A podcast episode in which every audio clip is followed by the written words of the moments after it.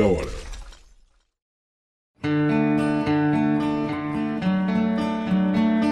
Bom dia, boa tarde, boa noite para você que está me ouvindo agora. Meu nome é Vitor Augusto, professor de Geografia e Atualidades, e nos próximos 30 minutos eu te garanto que você irá entender muito mais sobre as famigeradas terras raras e se elas são de comer ou de passar no cabelo.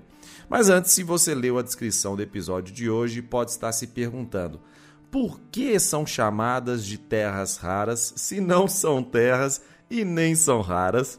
Qual é a função desses materiais? e qual é a situação atual e futura do mercado das terras raras. Vamos começar do melhor lugar de todos, que é o começo. Eu sempre começo dizendo já direto no conteúdo, trabalhando de forma direta, e você que é ouvinte sabe disso, sem delongas, sem melindres, sem firulas.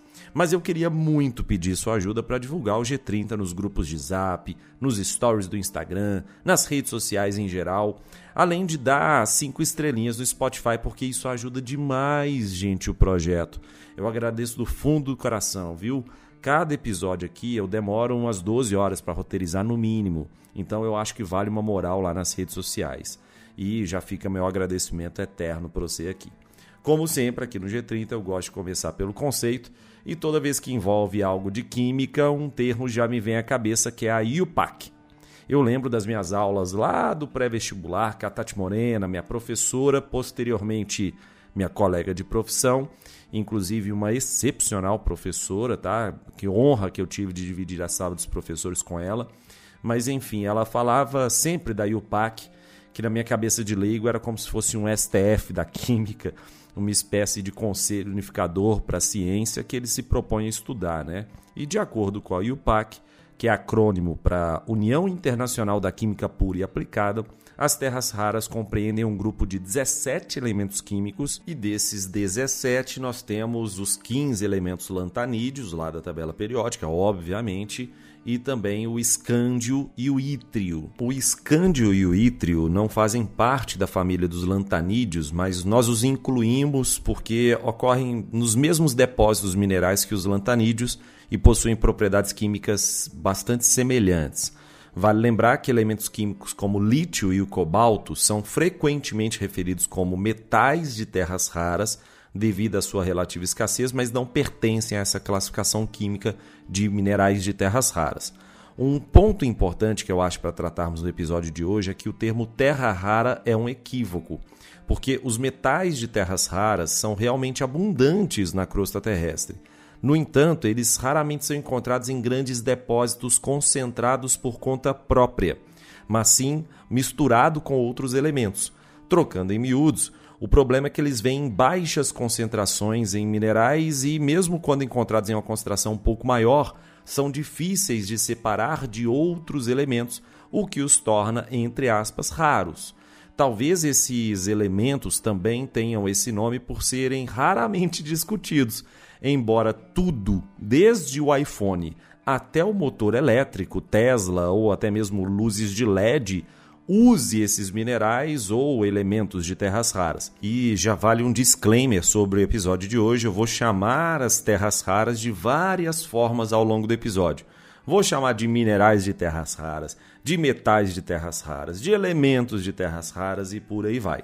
A única coisa que eu não vou me adentrar é no quesito técnico da química por falta de competência na área e também porque, quem sabe, um dia não aparece um químico em meia hora para enriquecer a família, né? Porque efetivamente um químico, uma química aqui é nada de braçada, principalmente porque eu não sei o que são íons trivalentes, raios iônicos. Vira e mexe aparecia isso, principalmente nos artigos que eram mais focados em química, mas eu vou trabalhar essencialmente a raiz geográfica e geopolítica, tá? A maioria dos elementos de terras raras são utilizados como catalisadores e ímãs em tecnologias tradicionais e também as tecnologias chamadas de baixo carbono. Além desses usos importantes de elementos de terras raras, também na produção de ligas metálicas, vidro, eletrônicos de alto desempenho, a gente pode encaixar isso em necessariamente todas as tecnologias modernas que aparecerão em um futuro próximo. Tem também as famosas ligas de neodymo e samário, que podem ser utilizadas para criar ímãs fortes, superímãs que são capazes de resistir a altíssimas temperaturas e isso faz com que eles sejam ideais para uma gigantesca variedade de aplicações de defesa e eletrônica de missão crítica. Ah, esse termo missão crítica me chamou atenção quando eu estava roteirizando o episódio e eu fui me adentrar nisso também, né? Porque ao roteirizar um episódio você vai abrindo portas e quando você vê, você está bem aprofundado em portas que você nem imaginava que existia. Mas a, a, a gente tem a, a, questão da missão crítica. Quando eu falo missão crítica, eu estou falando de ambientes e infraestruturas de missão crítica. Ou seja, eu estou falando de todo aquele sistema tecnológico indispensável para que os serviços de uma organização continuem operando. Então aí a gente pode imaginar o metrô, um hospital, centro de distribuição de energia elétrica, são sistemas nevrálgicos que não podem falhar. E isso é a missão crítica. E além disso, os minerais de terras raras também são fundamentais para qualquer eletrônico que compõe esses ecossistemas de missão crítica. Então, em todas as etapas, nós temos os minerais de terras raras podendo ser considerados como fundamentais. Como muita gente gosta das curiosidades envolvendo terras raras e os ímãs, um dos ímãs mais fortes conhecidos no mundo é uma liga metálica de neodímio com ferro e boro. O neodímio, diga-se de passagem, é fundamental também para a produção de aerogeradores. Aproveitando que entramos nessa seara, motores e veículos elétricos em geral, assim, híbridos ou totalmente elétricos, ah, podendo ser gerador de turbina eólica, como eu disse, disco rígido, que é o famoso HD, eletrônicos portáteis, telefones celulares. Tudo isso precisa de superímãs e desses elementos de terras raras. E é justamente por causa desse papel crucial para as atuais e para as futuras tecnologias que os países passaram a entender a relevância efetiva dos minerais de terras raras. Porque veja bem, a, a gente pode pensar na mineração, a gente pode pensar no refino, mas um ponto de preocupação mais importante para mim é que todo país que minimamente se planeja a médio e longo prazo tem que colocar a lupa em cima da, da, da sua dependência dos minerais de terras raras em relação ao mercado ou da sua capacidade própria de produção e refino dos minerais de terras raras. Por exemplo, 1 megawatt de capacidade de energia eólica requer 171 quilos de terras raras. Um caça, eu estou falando de um caça F-35 dos Estados Unidos, requer cerca de 427 quilos de terras raras. Um submarino nuclear da classe Virgínia, por exemplo, nos Estados Unidos, usa 4,2 toneladas de minerais de terras raras. Eu vi um estudo super legal que, para variar, está na descrição desse episódio, e esse estudo mostra a aplicação no sentido do uso final dessas terras raras. 38% desses minerais vão para ímãs permanentes e superímãs, 23% para catalisadores, 13% para pó de polimento de vidro e aditivos, 8% vai para metalurgia, 9% para as ligas de bateria, 5% para cerâmica, pigmentos e esmaltes e 3% para os fósforos, além dos demais usos com 4%, totalizando aqui os 100%.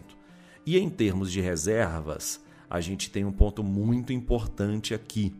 A China encabeça a lista de produção de minas e reservas dos elementos de terras raras. E aí eu estou falando de produção sendo diferente de reserva. Uma coisa é o que você tem no estoque, outra coisa é o que você produz. Então, a China é líder tanto na produção quanto na reserva. Ela produz cerca de 140 mil toneladas anualmente de minerais de terras raras e ela tem uma reserva estimada de 44 milhões de toneladas. Ou seja, faz sentido, é um país que tem uma mega reserva e eu estou falando de 38% das reservas mundiais de terras raras, com uma mega produção, também a maior fatia da produção de terras raras do planeta Terra. Enquanto isso, tan, tan, tan, tan, o Brasil e o Vietnã estão numa situação que eu diria que é no mínimo triste. Eu poderia até usar outros adjetivos, mas vamos trabalhar com a comunicação não violenta aqui, tudo bem? O Vietnã tem a segunda maior reserva de terras raras do mundo, com 22 milhões de toneladas, ou seja, metade das reservas da China, e o Brasil a terceira maior reserva de terras raras do mundo, com 21 milhões de toneladas. Basicamente, também a metade das reservas que a China possui. Isso significa que o Vietnã tem 19% e o Brasil tem 18% das reservas mundiais.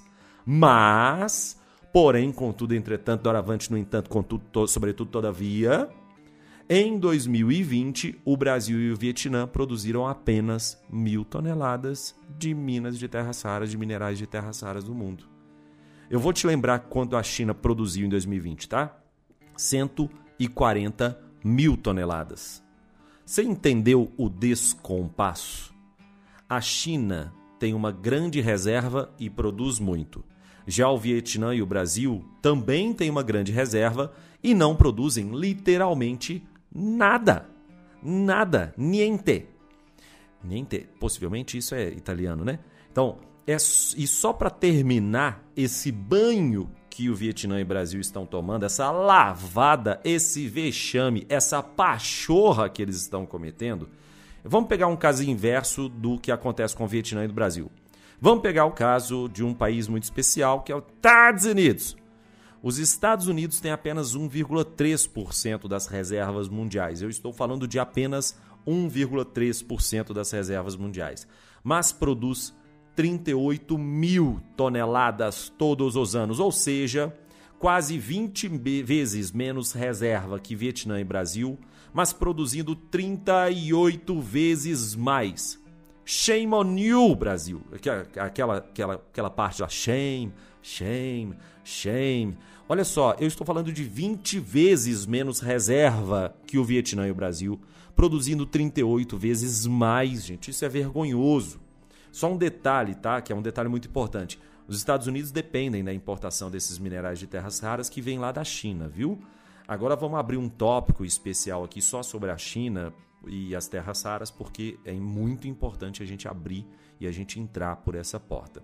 Tem dois itens que eu queria bater um dedo de prosa com você, ouvinte.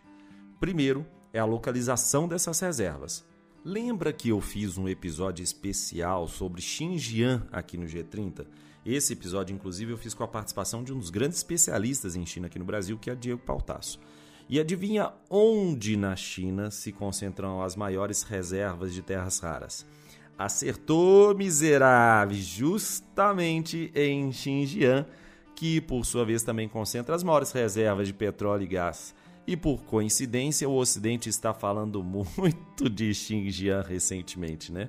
Enfim, te falei que queria abordar dois pontos sobre China e terras raras. Além desse prisma geopolítico referente à localização das reservas, podemos pensar nos motivadores que levaram a China a dominar esse mercado. Na indústria de terras raras, o domínio da China não foi acidental, não foi algo que aconteceu sem querer, tipo o seu romance com seu bem, entendeu? Não caiu do céu isso não, não foi um querubim que trouxe essa posição para a China, como trouxe o seu bem para a sua vida. A questão toda é a seguinte: a, a, China dominou esse mercado depois de anos de pesquisa, anos a fio de política industrial que ajudaram a China a desenvolver uma posição superior no mercado. E agora o país tem capacidade de controlar a produção e a disponibilidade global desses elementos de terras raras. A China reinou sozinha nesse mercado durante décadas a fio mas o controle rígido do fornecimento das terras raras acabou fazendo com que o mundo buscasse seus próprios suprimentos. Com o início da operação da mineração de terras raras em outros países, a participação da China na produção global caiu de 92% para 58%. Ela tinha 92% do mercado em 2010 e passou a ter 58% que foi registrado em 2020. Então é normal. Quando você tem um player um grande agente dominando o mercado, é natural que outros países busquem esse mercado. É um pouco da lógica que vai acontecer em relação ao nióbio, tá? Eu também, eu também estou roteirizando um episódio sobre o nióbio e a gente tem que, de uma vez por todas, parar com aquele mito urbano que circula pelo país que o Brasil teria que cobrar 4, 5, 6 vezes mais pelo valor, pelo preço do nióbio no mercado internacional. Gente do céu, pelo amor de santo Deus, existem reservas de nióbio espalhadas em diversos outros lugares do mundo. Então, por questões comerciais, não faz sentido nenhum. Quem controla o preço no mercado internacional é quem compra, não é quem vende. Pelo amor de santo Deus. O único, um dos únicos cenários que eu imagino que quem controla o preço é quem vende é vendedor de carro no Brasil. Grandes empresas que vendem carro, grandes concessionárias e principalmente grandes fabricantes de carro que colocam um preço absurdo no carro e o brasileiro compra.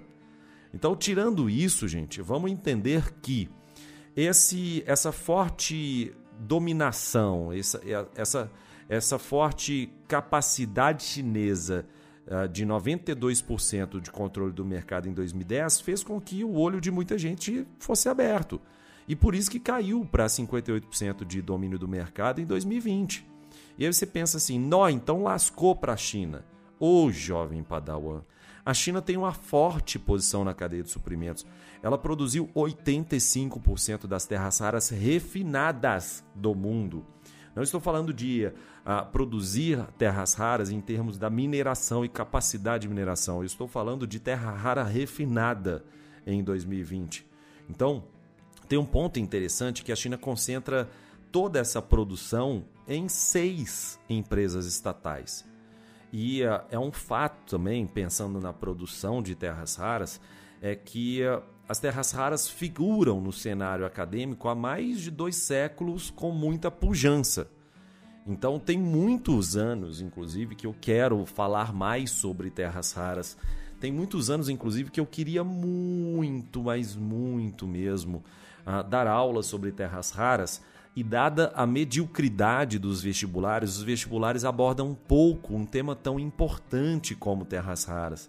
E infelizmente eu não tive a oportunidade Uh, e agora com o G30 eu estou tendo a oportunidade de poder falar de um tema que é muito relevante para a geopolítica e vai ser cada vez mais relevante sem dúvida nenhuma. E durante esse período de dois séculos que eu acabei de falar, evoluíram do status de curiosidade de laboratório ao de armas de embargo entre potências econômicas da atualidade. Olha só.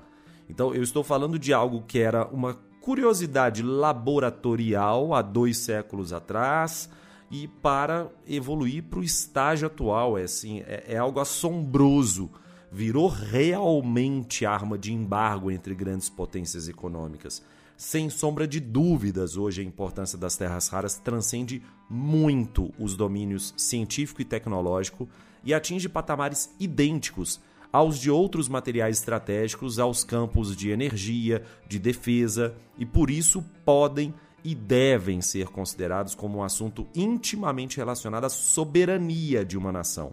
Tem um estudo legal da Climate Center da for Energy Policy da Universidade da Pensilvânia que divide de forma super didática a exploração das terras raras em três momentos distintos. Na primeira fase, se a gente pensar do século XIX até meados do século XX, eram apenas estudos e produções pulverizadas no mundo todo, estudos no âmbito acadêmico, científico mesmo. Só que a partir de 1952 começou um segundo período, um período de hegemonia dos Estados Unidos, e logo depois, a partir da década de 1990, entra a China e assume tudo. Então, de acordo com essa proposta, a primeira fase seria a fase da era do mineral monazita. A monazita é um fosfato de terras raras e é de fato um mineral relativamente raro, mas que com o tempo tem adquirido muito mais importância nas geociências, em especial pelo tório, que pode estar presente na monazita aí num percentual entre 1 e 20%, porque o tório tem suas propriedades radioativas. E esse e outros minerais de terras raras já eram exploradas de forma bem pulverizada, bem espraiada no mundo. Só que as aplicações econômicas, da forma como nós conhecemos hoje, tem sua centelha na segunda fase lá nos Estados Unidos. O marco dos Estados Unidos foi a mina de Mountain Pass, que é localizada lá no deserto de Mojave, na Califórnia.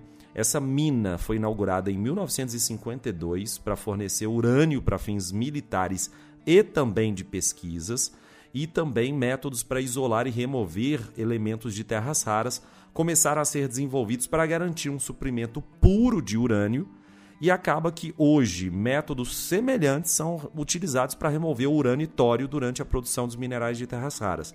Quem deu início a isso foi efetivamente os Estados Unidos, lembrando para usos militares e de pesquisas científicas. No início da década de 1960, por exemplo, aconteceu algo que a, a geração dos millennials e a geração dos zennials e dos alfas também não faz a mínima ideia. Mas ocorreu uma adoção generalizada da televisão em cores. Foi finalmente encontrado mais um uso comercial para os elementos de terras raras, que é o európio, que era um mineral de terras raras encontrado em grandes quantidades lá na mina de Mountain Pass, que eu acabei de citar, e foi essencial para produzir os fósforos vermelhos usados nos primeiros aparelhos de televisão em cores. Desde então, o número de aplicação para elementos de terras raras continua a crescer até chegarmos no status que estamos batendo na tecla desde o início do episódio de hoje, em que vários elementos de terras raras são considerados como materiais críticos no mundo todo.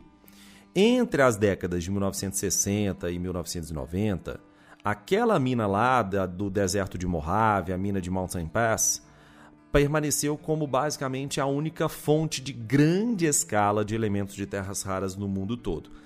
Só que aí vem o início da década de 90 e a gente começa a nossa terceira fase, que é a fase de explosão de crescimento desse setor na China. Já nos Estados Unidos, por volta dos anos 2000, na virada do milênio, eles chegaram à conclusão que não faria tanto sentido assim pagar por terras raras extraídas de acordo com as leis de proteção ambiental, que eram à época relativamente rígidas. Inclusive, vamos fazer um paralelo aqui. É, é, é, esse o mesmo caminho também da exploração do gás de xisto, a exploração do xisto betuminoso, né? Que inclusive tem um episódio super especial aqui do Geografia em Meia Hora só sobre o xisto betuminoso, com muita ênfase para os Estados Unidos, tá? E aí, voltando, como eu disse, nos anos 2000, na virada do milênio, ah, os Estados Unidos começaram a arrefecer a sua produção em função, dentre outros fatores, dessas leis de proteção ambiental. E a própria mina de Mountain Pass, que eu falei que era icônica para os Estados Unidos, em 2002 já estava extinta. Olha o tanto que é simbólico para entendermos as mudanças de rumos, né? E a China chegou, então, em 2010, a monopolizar 85% do comércio internacional e 95% da produção mundial de terras raras, exportando para o mundo todo minerais com preço muito mais acessível do que boa parte dos países poderiam produzir. E só para a gente encerrar, gente, vamos falar sobre os impactos ambientais, né, ouvinte, my friend? Porque a gente não pode esquecer desses impactos ambientais, não. São muito importantes. Tem um artigo, inclusive, super legal da Harvard International Review que é escrito pela Jaya Nayar, que tem um título, inclusive, que me chamou muita atenção, me chamou atenção imediata. Foi só bater o olho que eu já quis ler. E numa tradução literal, o título seria Nem tão verde a tecnologia, dois pontos, o complicado legado da mineração de terras raras. E nesse artigo ela elenca alguns dados muito interessantes. Por exemplo, e óbvio, tá, gente? Eu esqueci de dizer, mas óbvio que esse artigo está na descrição do episódio de hoje. Um carro elétrico, por exemplo, de acordo com a Jaya Nayar nesse artigo, um carro elétrico requer seis vezes mais minerais do que um carro convencional. Uma usina eólica requer nove vezes mais minerais do que uma termoelétrica tradicional que queima gás natural. E com as estimativas atuais, a demanda por elementos de terras raras pode aumentar seis vezes até 2040. A demanda de lítio e cobalto, que, como eu disse e já reitero, né, não são considerados como terras raras, mas participam dessa revolução das tecnologias, enfim, a demanda por lítio e cobalto pode aumentar de 10 a 20 vezes até 2050 por causa dos carros elétricos. Estima-se que a demanda por disprósio e neodímio aumente de 7 a 26 vezes nos próximos 25 anos como resultado dos veículos elétricos e das turbinas eólicas mas, a despeito dessas demandas e das revoluções científicas orientadas à economia verde, as terras raras também têm suas perspectivas sombrias, por assim dizer. E isso vem principalmente da maneira como as empresas extraem os minerais de terras raras, que impactam de forma direta as comunidades e contaminam as áreas de exploração.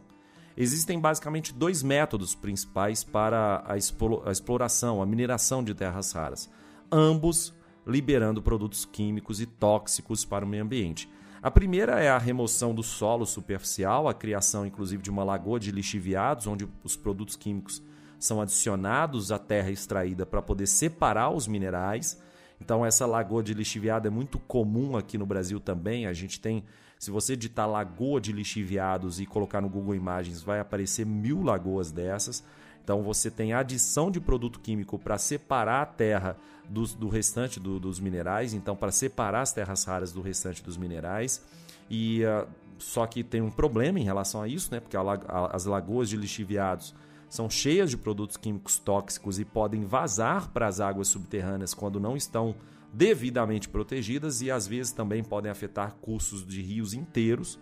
O segundo método envolve fazer furos no solo usando tubos de PVC e mangueiras de borracha para bombear produto químico para a terra, o que também cria uma lagoa de lixiviados como problema semelhante. Então, os tubos de PVC também às vezes são deixados em áreas que são abandonadas.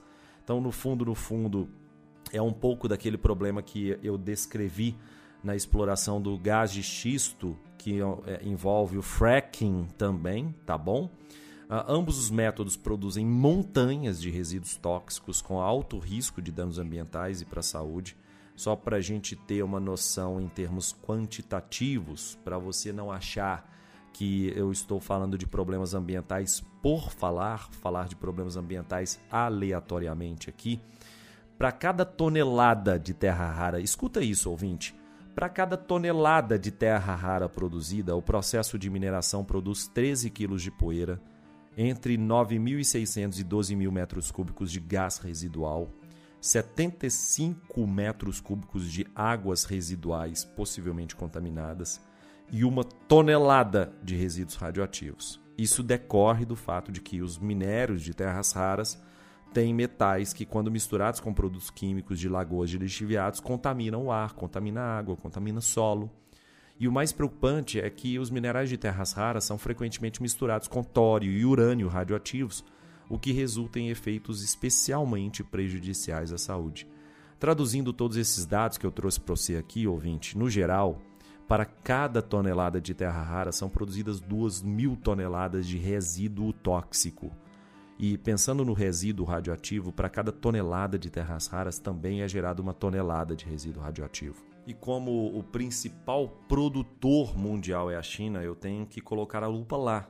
Não tem jeito. A China tomou algumas medidas para resolver os problemas decorrentes da mineração de terras raras, mas está longe de ser o suficiente dada a escala. A China estima que 5,5 bilhões de dólares em danos causados pela mineração ilegal precisam ainda ser limpos, ou seja, precisa de uma ação muito grande do Estado chinês para tentar mitigar o problema que é a mineração ilegal. E lembrando que mineração ilegal tem uma característica muito complicada que é o não cumprimento das diretrizes ambientais propostas pelo Estado. O governo chinês também reconheceu a existência de algumas chamadas aldeias do câncer, onde números desproporcionalmente grandes de pessoas adoeceram com câncer devido à poluição causada pela atividade mineradora. As autoridades fecharam, inclusive, algumas operações menores de mineração ilegal, procurando consolidar a mineração das terras raras, como eu disse no episódio de hoje, apenas naquelas seis grandes estatais chinesas, seis grandes grupos estatais, e afirmando que se comprometem a manter as melhores práticas em relação ao gerenciamento dos resíduos. E esse desafio vai continuar, seja na China, seja nos Estados Unidos. Lembrando que os Estados Unidos o desafio também é muito grande por causa do xisto betuminoso. Inclusive, de novo, Jabá vai lá e escuta o G30 sobre xisto betuminoso, vale a pena dar uma olhada. E eu vou parar por aqui, porque algo me diz que eu vou ter que revisitar algumas vezes o tema terras raras então não vou esgotar o tema no episódio só, espero que você ouvinte tenha gostado. Esse episódio em especial me deu um trabalho de pesquisa maior que os outros, eu devo ter gasto umas 16 horas em cima desse roteiro, mas valeu a pena demais da conta. Eu li muito, aprendi muito e espero ter repassado para você algo de novo hoje. Obrigado pela sua presença no episódio de hoje. Até se você perdurou aqui durante os nossos 30 minutos do Geografia em Meia Hora. Eu queria dizer para você que você, quando compartilha os conteúdos do G30 nas redes sociais, ajuda demais. Me siga lá na rede social, no Instagram, no arroba Vitingel, que é o meu Instagram pessoal, ou na Geografia em Meia Hora, que é o, o, o arroba, que é o Instagram do Geografia em Meia Hora. E, por favor, não deixe de nos dar as cinco estrelinhas aqui no Spotify, porque é muito importante para o nosso querido e humilde podcast chartear, ranquear melhor dentro da podosfera brasileira. Um beijo no seu coração e até semana que vem. Tchau, tchau.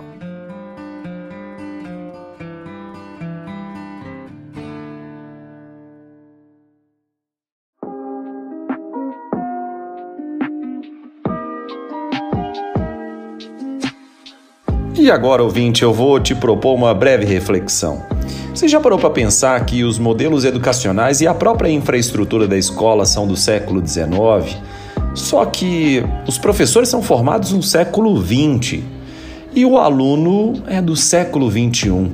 É justamente em cima desse descompasso que um canal no YouTube produz o seu conteúdo. Esse canal chama Terra Negra e tem o objetivo de produzir aulas em loco e eu tenho um prazer muito grande de produzir conteúdo com os meus amigos e ultra competentes professores que fazem parte desse coletivo de humanidades em geral.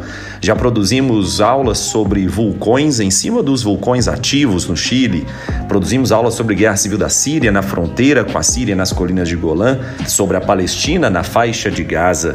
E portanto, eu acho que vale a pena você se inscrever no canal e principalmente conhecer o nosso conteúdo que eu tenho certeza que você vai adorar.